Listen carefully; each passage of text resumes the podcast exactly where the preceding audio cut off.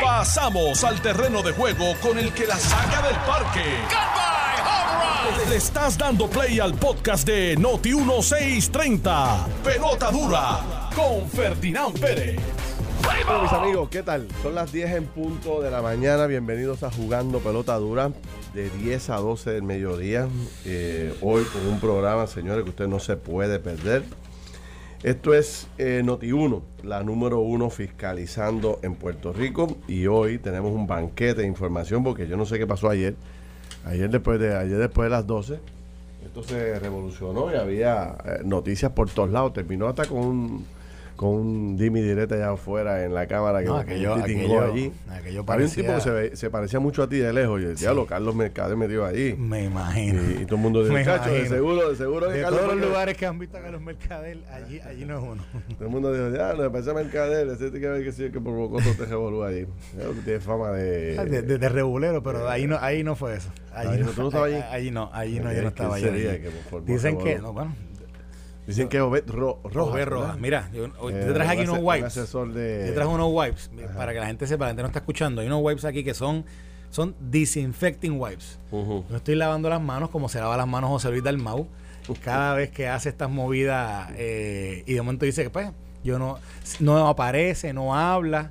¿Tú viste lo que dijo ahora con lo del chat de Obadilla? Ah, es que ellos no son del ellos no son del PPD, así que yo no puedo hacer nada.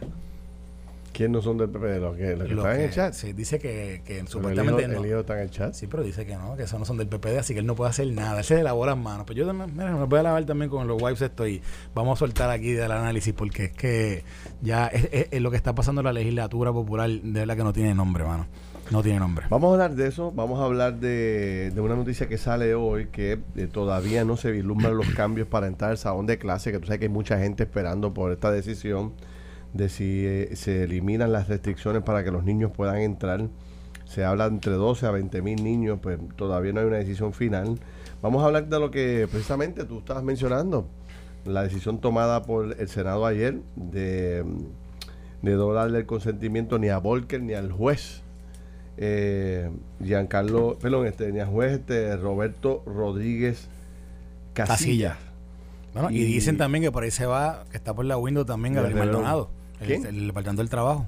Dice Y que a- ayer dice- suspendieron. y Di- pero- Díaz Reverón, el esposo de la Ah, gobernadora, bueno, que también ese está no ahí. sé, pero, pero, pero dicen que Gabriel Maldonado también está teniendo problemas. Sí. Mira, en otra noticia se quedan los cinco pesitos. Los cinco pesitos de Malvete, por más que luchamos, Carlos. Ángel Ah. Mato muy duro, te ganó. Aceptamos la derrota. te gan- sí, Vamos a aceptar la derrota. Ángel Mato no, ganó. No la aceptamos. Ángel Mato quería los cinco pesos sí o sí y lo Sí, tuvo. Sí. Vamos a decir como Romero, qué derrota. Qué Vamos derrota. Vamos, vamos a echar un round más a ver si la podemos ganar y eliminarlo más adelante. Este, Increíble. Pero no hay forma, tengo que hablarle de esto porque sin duda alguna esto es indignante lo que pasó ayer en la Cámara. Eh, sigue el debate de las escoltas. De hecho, creo que el debate de las escoltas es el que provocó el revolú de anoche. No tengo todos los detalles. No pasó el proyecto. By the way, porque esta mañana en, en- en televisión, se, en la discusión que estaba teniendo con, con el reportero, el reportero mencionó que se había pasado, que había pasado el proyecto. Sí. Pero me informaron que todo el debate ese público anoche, después del revolú ese de Obed Rojas chantajeando a, la- a las representantes, pues aparentemente ahí suspendieron los trabajos y entonces se quedó- eh, sí, se quedó, no, no pasó el proyecto. Mira, entonces, bueno, pues eh, anoche en el programa de Yolanda Vélez Arcela y los rayos X, no sé si lograste ver, yo lo vi No lo anoche, vi. donde estaban destacando eh, la enorme cantidad de asesores que hay dentro del Departamento de Educación. Tiene una nómina, una nómina de asesores y de ayudantes especiales de 7 millones de dólares. El presupuesto completo de una agencia de gobierno lo tiene él de asesores y de Bueno, ayudantes especiales. La- la- el presupuesto de Prafa es, es 2.5 millones. Imagina, eh, ¿cuánto? El presupuesto de Prafa era, bueno, ahora creo que es 2.5 millones de pesos. O sea, es, dice, dice la historia del programa de Rayos X que entre que el secretario tiene 28 ayudantes especiales. ¿Cuánto tú tenías allá en Prafa? ¿Tú tenías como 25? tenía, tenía un ayudante especial.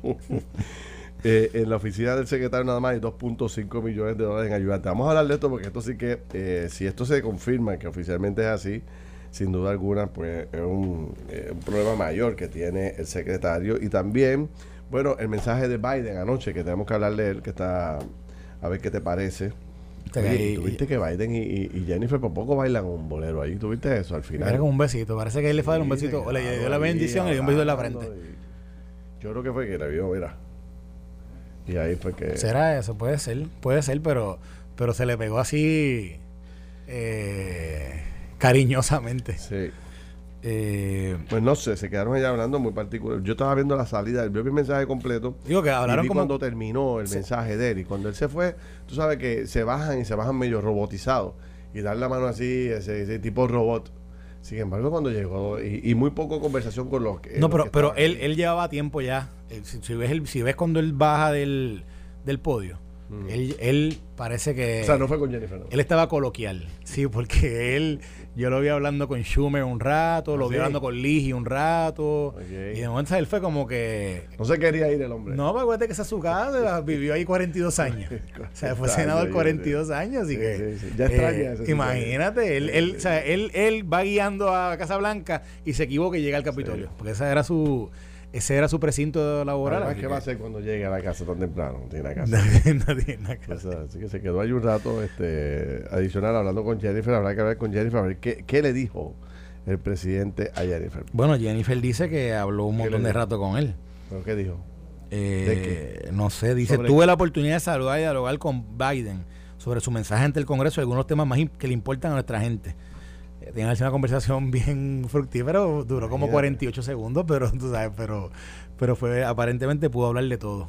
Wow. Dice, dice aquí, dice sobre su dice hablé sobre lo que habló en el Congreso y algunos de los temas más que le importan a nuestra gente. En Increíble. 45 segundos, contra el reloj. ¿Cómo lo hace? ¿Cómo lo hace? No sé. No sé. Pues, cuál es.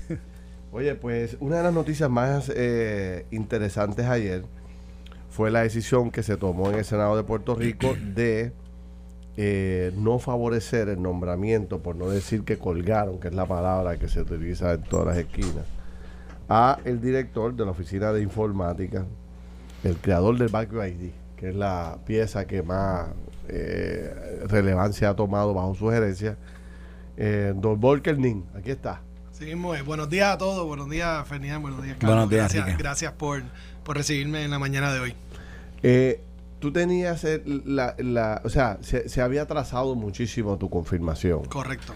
Pero tú como que tenías este fe de que te iban a confirmar, porque Sí. las veces que te preguntaba, pues no, no, yo eh, estoy trabajando, estoy hablando con los legisladores y, Así ¿y qué pasó? es. Teníamos, teníamos fe de que venía confir- eh, la confirmación y teníamos fe que la próxima llamada iba a ser la llamada para ir a la vista pública y defender el, el trabajo que hemos hecho. Y de repente, pues ayer eh, pasó lo que pasó. Que ¿Qué- no fue, qué? no fue que hubo una un proceso de votación en contra, fue que levantaron una Descargaron moción descargada, y- en- eh, vamos ya. a votar en contra a aceptar el nombramiento y por ahí se Y, me fui y en por la detalle que es de mayoría de los presentes. Correcto. Y entonces Es- y a pesar de que no había un montón de, de líderes estadistas no allí, tengo la información completa, ¿verdad? Pero entiendo que lo que el liderato PNP habían tres ¿quién se supone que hiciera la vista pública para analizar tu confirmación, para ver tus credenciales para ser director de esta oficina? la- ¿Quién? La, la comisión de nombramiento. Que la preside el propio presidente del ah, Senado. El propio presidente del Senado y a través de reglas y calendario, ¿verdad? Sí. Es que establecen la fecha. Tú llegaste a reunirte con Dalmao personalmente. Yo me reuní con Dalmao y, personalmente. que, y que te hizo alguna pregunta que te sacó de sitio y te, te fuiste cojeando. Nada, nada que ver. Él, él me hizo las preguntas de rigor de las diferentes reclamos que hicieron sobre el tema de las planillas. Y eso se atendió, eh, Ferdinand, eso se atendió en la abril, en y abril del la, año y la pasado. contratación de este ex socio Y tuyo, que, que- es lo que, que- más sonó. Correcto, y eso se aclaró en abril del año pasado. Yo hice... eh, ¿Cómo se aclaró? ¿Qué tú hiciste para aclarar? Yo me reuní con todos eh, ¿Y los senadores que tuvieron declaraciones juradas, documentación, evidenciando que todo lo que estábamos diciendo y yo estaba diciendo pues era, era, era correcto y, y fidedigno. Entonces, después de abril, lo que se mantuvo fue una comunicación abierta sobre proyectos del Senado, proyectos de la Cámara y siempre... Estate listo que en cualquier momento te llamamos a vista pública. Vargas Vidot decía anoche en el programa de televisión, pri- primero que, que, que, eh, eh, quería votar a favor tuyo, Correcto, número uno. correcto. Número dos, nos dijo que tú eres de los pocos jefes de agencia que iban a todas las vistas públicas, no importa el tema, usted estaba presente. Correcto. O sea que había una disponibilidad suya de contestar preguntas sobre el tema que, que fuese convocado a la Asamblea Legislativa como cualquier otra pregunta que tema, viniera. Porque conocemos que toda vista pública de un proyecto acaban preguntando de De, 25 mil 20 otras de cosas. 25 mil otras cosas. Y yo iba, siempre di cara, siempre el senador me agradeció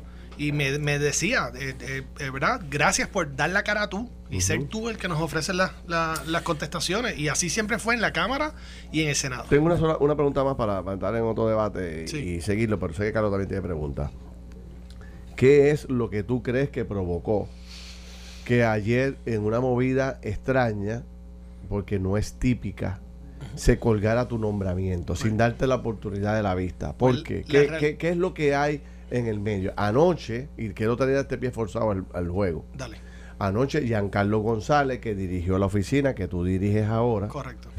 bajo la administración de Alejandro García Padilla, destacó al final de su participación, dice, miren, no olvidemos que en dentro de cuatro meses se vence el contrato más grande, más importante de tecnología que tiene el gobierno de Puerto Rico, que está bajo tu jurisdicción, Correcto. que es un contrato de 100 millones de dólares para Microsoft, es que, se, eh, que es la que tiene actualmente Correcto, contrato. correcto. Y entonces, pues rápido empezó todo el mundo a hablar de quién negoció ese contrato en el pasado y lo que podría representar ese contrato bajo esta administración o la Asamblea Legislativa. No sé si eso tiene que ver o no, pero te, te- lanzo eso ahí porque lo lanzó Pues claro. Giancarlo González. Pues mira, yo te, te ofrezco detalles y para, para que conozcan eh, ese detalle. Nosotros llevamos desde el mes de septiembre, yo personalmente trabajando esa negociación del contrato de Microsoft, es un contrato de cuatro años que expira en junio 30. No obstante, eh, es ilógico pensar, ¿verdad?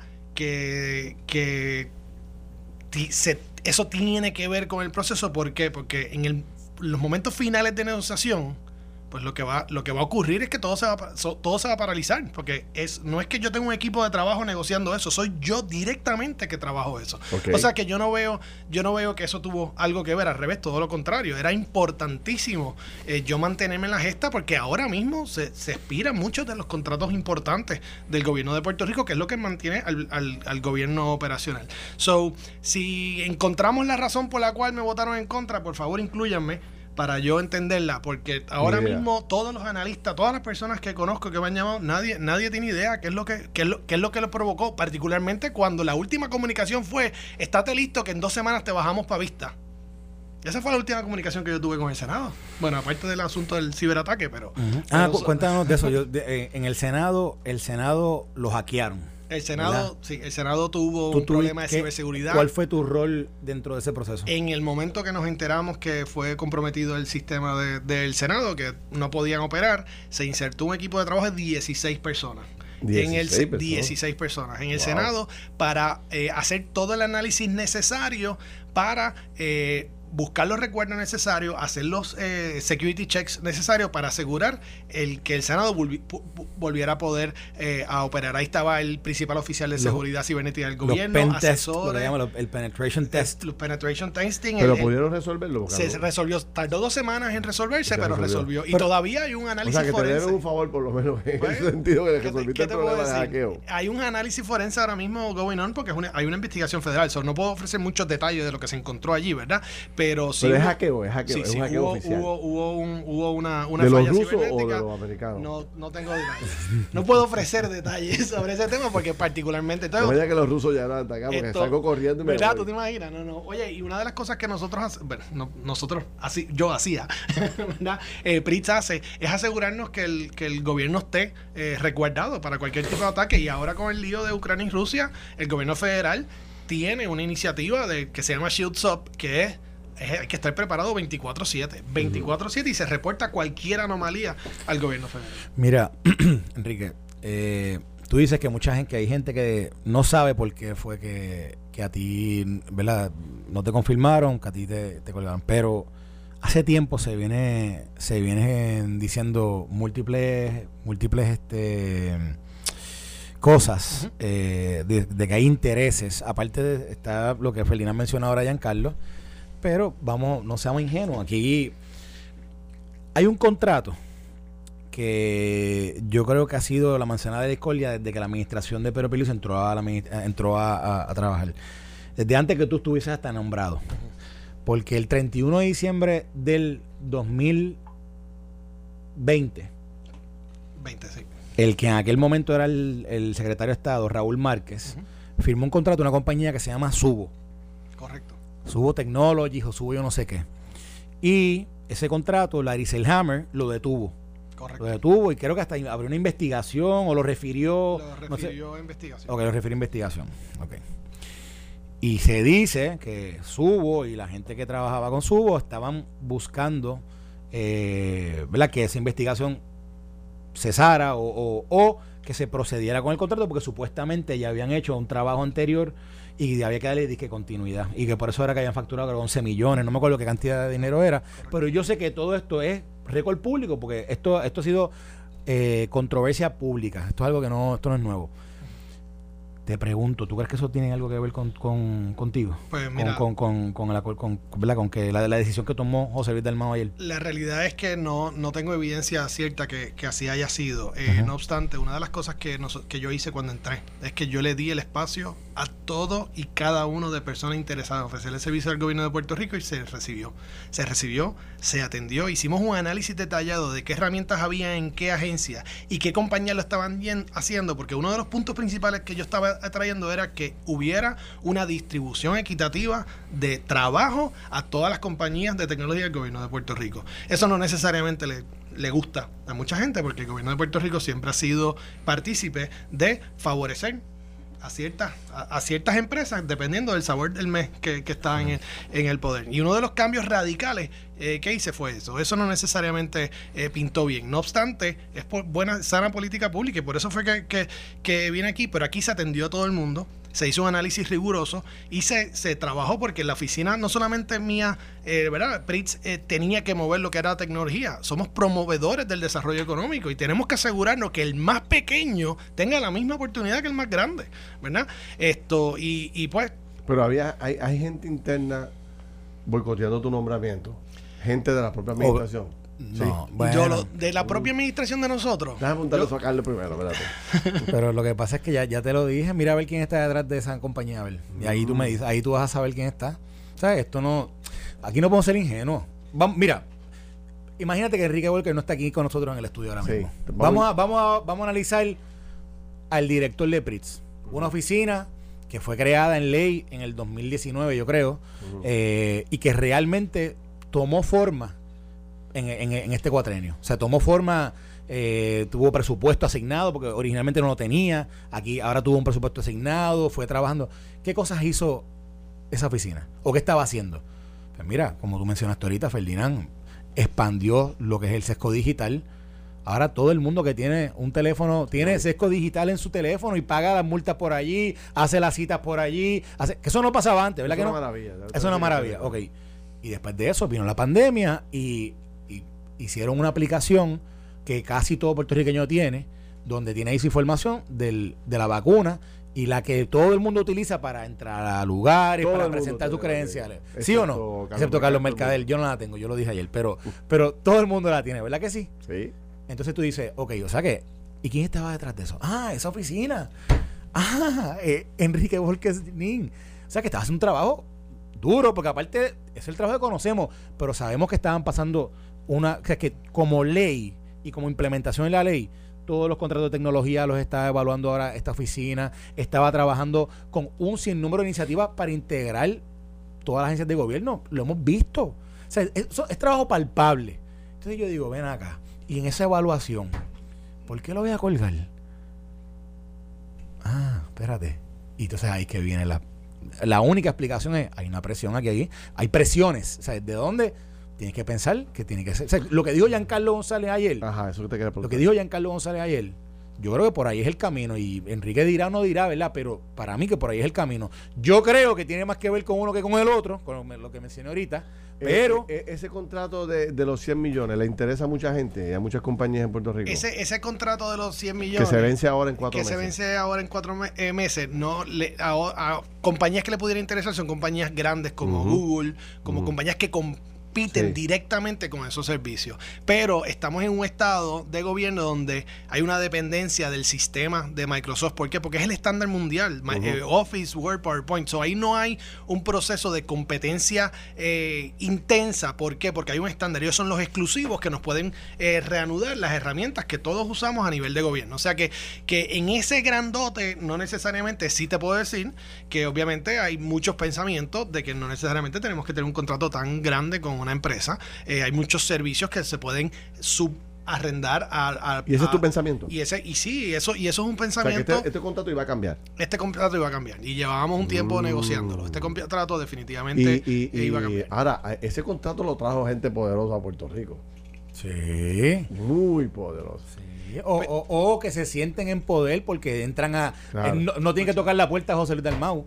Porque entran.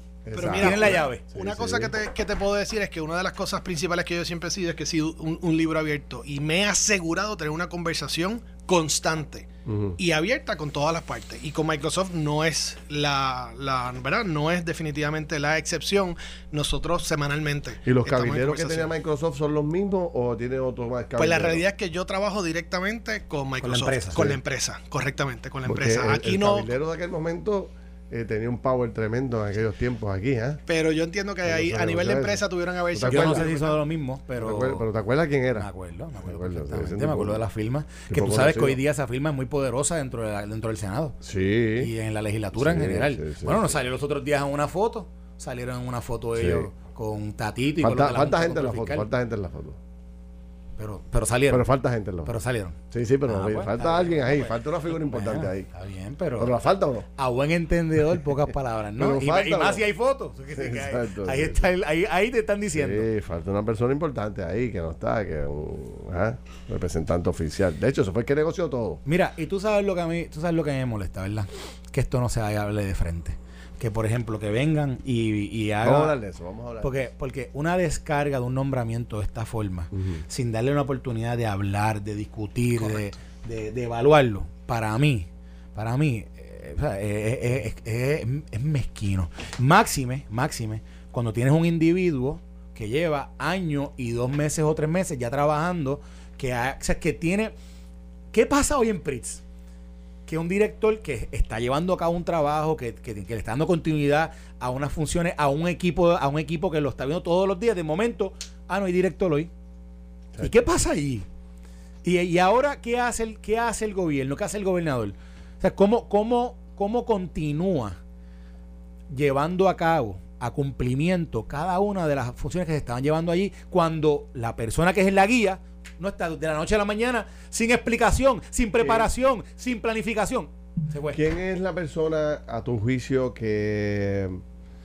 eh, o sea, es el presidente del Senado la persona que mandó a, a- a tumbar tu nombramiento o el presidente del Senado tú, tú crees que estaba a favor tuyo o, o quería que tú continuaras en el cargo, tener una impresión positiva tuya, pero no pudo trabajar con los votos de la delegación, qué sé yo. Pues mira. Que Javier Aponte Dalmau, que es el que más se menciona y es el portavoz del Senado.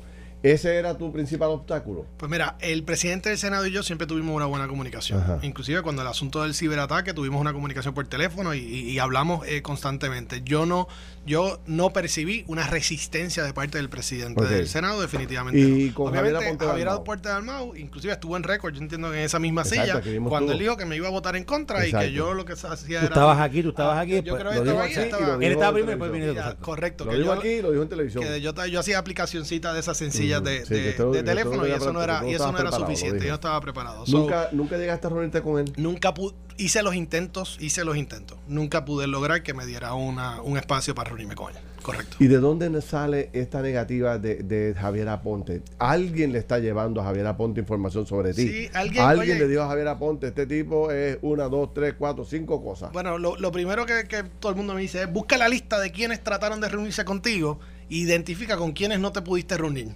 A nivel de, de contratistas que Ese- quisieron venir al, al gobierno. Pero Contratista. me fui por la lista, Ferdinand, me fui por la lista. Yo recibí a todo el mundo que se acercó a, a- a mí y a Pritz. A todos fueron recibidos y todos fueron analizados y todos forman parte de un registro de proveedores de tecnología en Pritz. O sea, es que si más libro abierto yo no pude ser. Pero todo el mundo me dice eso mismo. Mira, alguien, alguien, alguien tú no atendiste, a alguien tú le pisaste el pie que llegó a donde tenía que llegar. ¿Él te, y- y él te hicieron pidió algún favor que tú no pudiste resolver? No, ninguno. ¿Te hizo algún referido a alguna Sí, compañía, no, de alguna eh, empresa? eh, no, ninguno. Yo no tenía una conversación con Aponte del Mago en ningún momento. Ni de sus ayudantes ni nadie. Nada que ver, nada que ver. Tengo un. Más un- que el día que lo viste aquí. Se más que la- el día que yo lo vi aquí, correcto. Tengo un. eh, tengo un- inclusive en el pasillo le dije, senador, estoy disponible para reunirme con usted, porque usted me pregunta lo que usted quiera. Sí, pero por otro lado, ¿le podemos atribuir tanto poder a Javier Aponte Dalmao? Yo no se lo atribuyo. Bueno, de- mira, los wipes de lavarse las manos. José Luis Dalmau se lavó las manos con el caso de Aponte Dalmau. ¿O ha dicho algo de Aponte Dalmau? Sí. Pero está bien, pero ese es el caso de Javier Aponte. Eh, pero, bueno, pero, pero- Javier Aponte- habla, habla del poder que tiene Aponte Dalmau ante, ante, Ajá. ante José Luis Dalmau. Ah, y tú dices que como tiene tanto poder porque ni siquiera ha visto el caso de él. No lo ha visto, no lo ha tocado. Todavía está pendiente el nombramiento de, de su, de, su, de su pareja. Porque a mí, a mí no me, no, digo, ¿verdad? Por lo que conozco a José Luis Dalmao, no me parece que José Luis, ¿verdad? Eh, Haya, porque yo nunca lo escuché verbalizar nada en su contra. En, en ningún momento. y- Sí, eh, sí nos dijo múltiples veces, recuerdo cuando salió la, el señalamiento de que Javier Aponte Dalmao pues eh, había negociado el nombramiento de su esposa, ¿te acuerdas? Cuando salió eso, que lo había negociado que en Fortaleza, nosotros llevamos a ver a Ponte Dalmao el programa de televisión y él dijo, yo no he negociado nada, de hecho, tanto es que no he negociado que yo voy a votar en contra de, de, de Volker Sí, y voy a votar en contra de Díaz Reverón. O sea que él, eso es el planteamiento diciendo él que no había negociado nada con Fortaleza. Pero tendrá tanto poder Javier Aponte para convencer a un Zaragoza, para convencer a la vicepresidenta del Senado, para, para, para convencer a Ramón Ruiz, eh, a gente que son. eh, Ramón Ruiz un veterano, ha pasado por 20 campañas y ese tú no le puedes meter los mochos a Ramón Ruiz. A Ramón Ruiz. Eh, ¿Qué sé yo? Este, a Ramoncito Ruiz, para ser más exacto. Eh, ¿Qué tú crees, Carlos? O sea, Bueno, yo, yo, yo creo que. Yo creo que aquí, nuevamente, razones no había mal desempeño, al contrario, había un buen desempeño. Había una oficina en movimiento. Acuérdate, es una oficina que es que básicamente es de, es- es de- es de corta creación, pero en su corto tiempo ha tenido un gran avance en lo que ha hecho. O sea, tú, aquí no hay un, un señalamiento que tú puedas hacer a la ejecución del, del, del exdirector de Enrique Volkers. No hay uno. Nosotros nos- ar- arrancamos en enero con el, presu- el- el presupuesto de- del gobierno. Cuando yo entro es que finalmente la oficina tiene un presupuesto libre para utilizarse. O sea que básicamente empezamos ¿qué de usted va a hacer ahora? ¿Se retira? Pues no, yo no me retiro.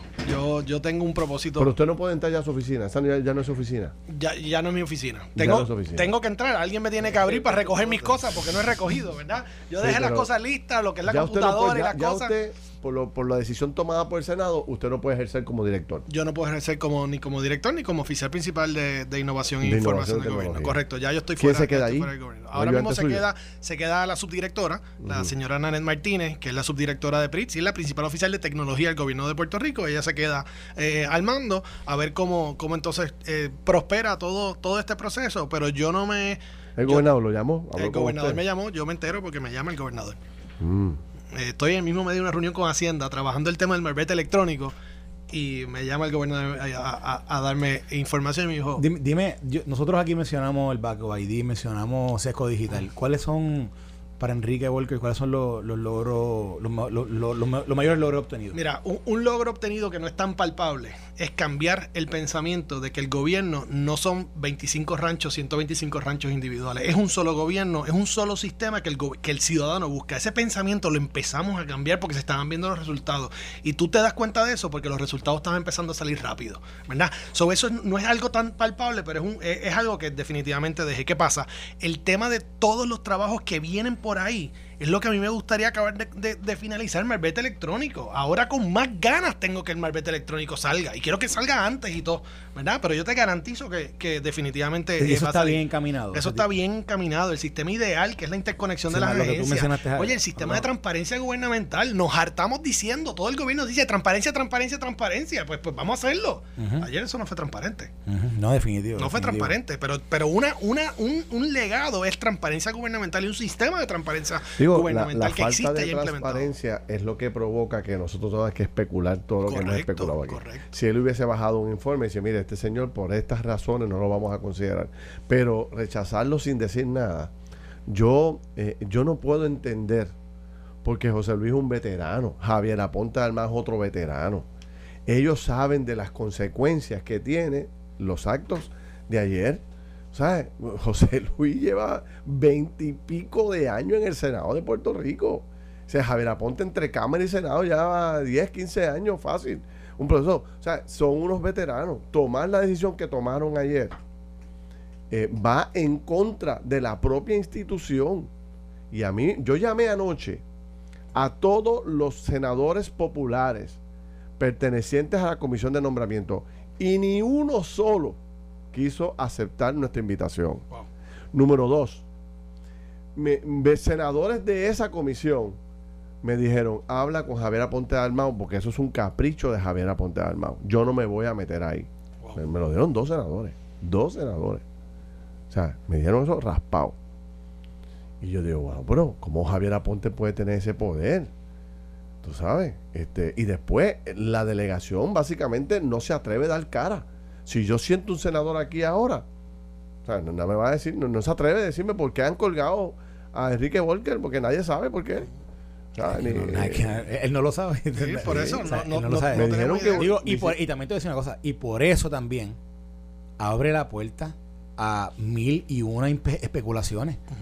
Porque como no está claro esto y no ha habido una expresión eh, de frente sobre esto, pues hay mil y una especulaciones y todas son válidas, pues que la persona que se supone que de cara no está dándola. Yo tengo, vamos a hacer lo siguiente, nosotros vamos a abrir ahora la línea telefónica única y exclusivamente para los senadores del Partido Popular. Los senadores del Partido Popular que quieran desmentir lo que yo acabo de decir, o que quieran añadir información. Mira, Felipe, está equivocado. Hubo un caucus y en el caucus se identificaron las razones por las cuales íbamos a colgar a este hombre. Y la verdad es que este hombre hizo aquello, lo otro, y que me dé, o sea, que me dé información. Un senador que llame y nos diga por qué eh, tomaron la decisión de votar en contra. Uno uno que me llame del Partido Popular, 758-7230, que no me llame nadie que no sea senador del Partido Popular, que le estamos reservando la línea. Y sé, me consta que hay varios senadores del Partido Popular escuchándonos ahora mismo. Y si no, sus ayudantes están escuchando. Y si no, las oficinas están escuchando. Así que de, algún lado, los asesores en comunicaciones también están escuchando. O sea que de, por algún lado le va a llegar al senador del Partido Popular o a la senadora del Partido Popular que nos llame. Así que es sencillo.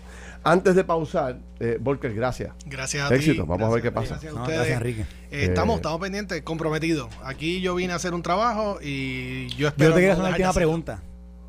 ¿Te arrepientes del proceso? ¿Te arrepientes de haber, de haber dicho que sí eh, al nombramiento? Nada que ver. Yo, yo dejé una huella, y, pero no ha acabado. Esto, no acaba hoy. Muy bien. Bueno, gracias Enrique. Que tengamos día. Eh, gracias. hermano. Éxito. Vamos a ver qué pasa en el camino y, y, y qué se descubre en todo este proceso. Estás escuchando el podcast de Pelota Dura, en Noti1 con Ferdinand Pérez. Bueno, regresamos a Jugando Pelota Dura, son las 10 y 30 de la mañana. Acabamos de terminar este, nuestra entrevista a Enrique Volker Nin, eh, el saliente director de la Oficina de Tecnología, principal eh, oficial de informática del gobierno de Puerto Rico. Y ya, bueno, veremos a ver. Eh, 758-7230 no ha llamado ni un solo senador. No tengo mensajes tampoco de ellos. Todos tienen mi número. Me escriben muy a menudo eh, cuando, cuando estamos aquí al aire. Me escriben casi todos, me escriben por aquí, PNP y populares. Hoy no hay un solo popular escribiéndome, Carlos. No, es que se, se le Déjame apagar el teléfono y prenderlo, a ver si es que está este. Ah, eso es que ¿eh? no, no las debo update. eso, eso es que no tengo buena señal aquí, será. Es lo que pasa. Fíjate, por ayer había.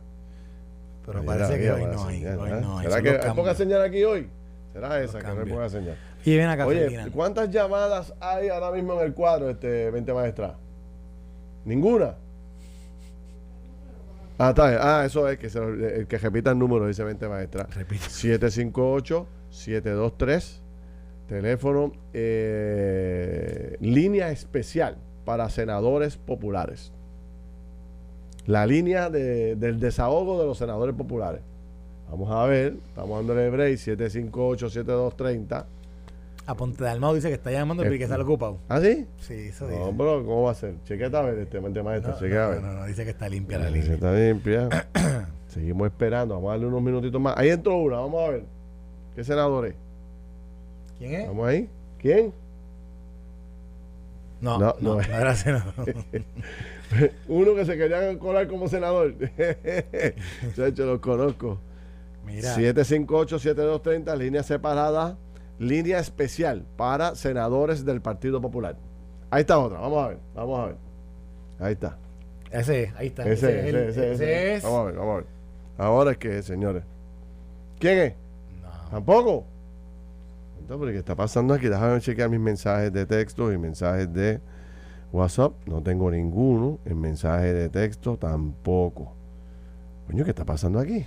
No Ah. sé, no sé. Ahí ¿Mm? se cayeron las la, las Déjame torres. déjame ver, déjame ver. bueno.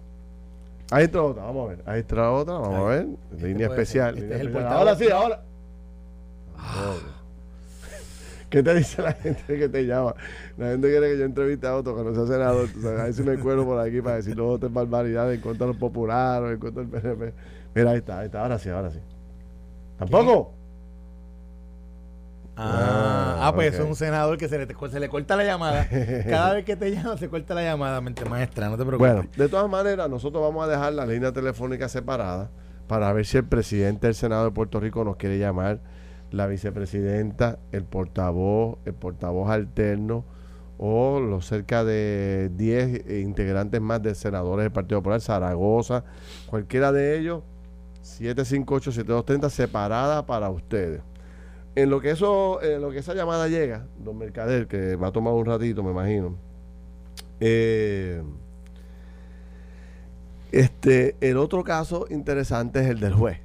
Bueno, sí, en los nombramientos, sí, sí. En el caso del nombramiento de, de no, de no, de colgar a este juez también sin vista pública.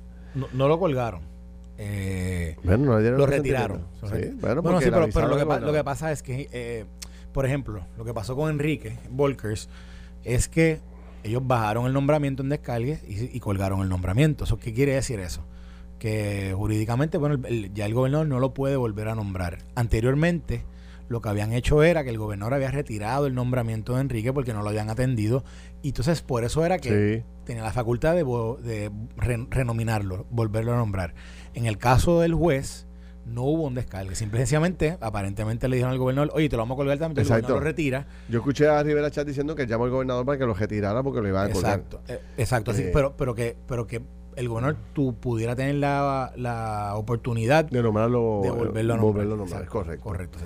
Lo puede volver a nombrar. Ahora, sobre este juez al que yo no conozco, pero que todo el mundo me habla maravillas de él, y que fue nombrado inicialmente por Cira Calderón, eh, y, no me acuerdo quién lo renominó, yo creo que fue Roselló padre, o uno los, los Roselló y Cira Calderón, los dos participaron en el proceso de auspiciar su carrera judicial desde sus comienzos. O sea, que ha sido por administraciones populares, administraciones PNP. Y, y este caso de este juez, eh, Ca- Casillas, Rodríguez Casillas, eh, eh, lo importante de este caso es que este señor envió un mensaje tan brutal para toda esa comunidad que existe en Puerto Rico de personas con algún tipo de limitación física, de movimiento, eh, que han tenido accidentes en el pasado. O sea, en Puerto Rico hay más de 200 mil ciegos. En Puerto Rico hay miles de personas con, con impedimentos físicos, impedimentos auditivos. Hay una cantidad de sordos grandísimas en Puerto Rico. Y aunque él no representa ninguna de esas dos poblaciones, su condición le habla, es como representativa de todas las demás personas que tienen o hijos o familiares o que propiamente padecen de una condición. Entonces el hombre se ha superado tan brutalmente. De, de- porque no, él no, no- no nació así. Él tuvo un accidente en una cancha de baloncesto que lo llevó a esta limitación de quedar parapléjico, básicamente. Y entonces, como este hombre siguió estudiando, se superó y se convirtió en juez y desarrolló una carrera judicial. O sin, sea, ap- sin apasionamientos políticos. sin apasionamiento sin- político. Hombre, Me dijo hombre- Vargas Vidó anoche que estuve conversando con el senador, me decía, yo hice mi trabajo y hice una vista pública, eh, una vista ejecutiva privada con él. Lo cité en mi oficina, estuvo tres horas en mi oficina. Y le pregunté de todo lo que podía preguntarle y yo tengo mi voto comprometido con él. O sea, y, y Vargas Vidal no es ni estadista ni popular. O sea, un tipo que vota conforme a su conciencia, ¿no? Correcto. Así que, nuevamente, eh, que yo creo que, que- que es un golpe autoinfligido. Anoche Leo Aldrich traía un tema que, que yo creo que es el, es el tema central. Decían, no le puedo dar vista pública, una vista pública a este señor, porque no tengo forma alguna de derrotarlo. Y yo, si, si hago la vista pública, tengo que votar a favor de él. Porque no hay, no hay, no hay argumentos para derrotarlo, para, para castigarlo con el voto. Pero como yo quiero la plaza ahí vacante en el Tribunal Supremo, por si gana el Partido Popular el cuatrienio que viene, poder nombrar uno mío, pues, pues lo cuelgo, aunque tenga las consecuencias que tenga. El punto es que son tantas las acciones que tienen consecuencias directas contra el desempeño del liderato del Senado de Puerto Rico que ya yo no sé qué más van a seguir haciendo. Aquí hay un patrón, aquí hay un patrón de conducta de parte del Senado de Puerto Rico de no darle paso a nombramientos del Ejecutivo, nombramientos de personas capacitadas, de personas diestras y de personas con, con experiencia en el campo o en las materias en las cuales se les ha designado para que trabajen. O sea, esto es un patrón de conducta del Senado de Puerto Rico. Tome en consideración, vamos a, vamos a, vamos a darle rewind el cassette, como cantaba Felomán con DJ Eric y la industria. Vamos a darle rewind y vamos a ir a cómo comenzó este cuatrenio y lo que pasó en el Departamento de Educación. ¿Qué pasó en el Departamento de Educación? Dos secretarias, o sea, dos nominadas, dos mujeres nominadas para ser secretarias de Educación, que el Senado, una la colgó y la otra obligó al gobernador a, retirar su nombramiento porque la iban a colgar también. No tenemos un contralor de Puerto Rico porque el Senado no, no lo quiso así. Recuerda lo que pasó con Larry Seilhammer, que la legislatura también lo colgó. Una persona que querían tanto populares como PNP. Es más, que fue nombrado a ese puesto precisamente porque supuestamente tenía buenas relaciones en, en ambos lados de, de- la cancha política. Y el Senado, o la, la legislatura en este caso, la Cámara en aquel momento, decidió colgarlo. Ahora sucede esto, en este caso, y en el caso del juez, fíjate, más allá de su situación y su condición de- Personal. de personal, que él mismo decía, yo no quiero que la utilicen para evaluarme.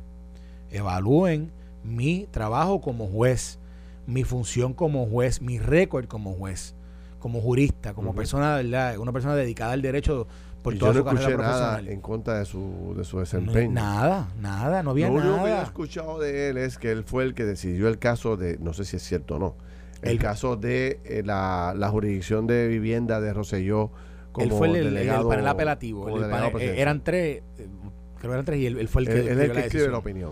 Escribió la Según escuché a Alejandro García Paya, si no me equivoco, es el que escribía la opinión de, Correcto. del apelativo. Eso también yo lo escuché, ¿no? Favoreciendo la... la el argumento del PNP Exacto. cuando, cuando defendió eh, defendió lo de la, la- el tema de la residencia Sí. eh, para nominación directa de Ricardo Roseo.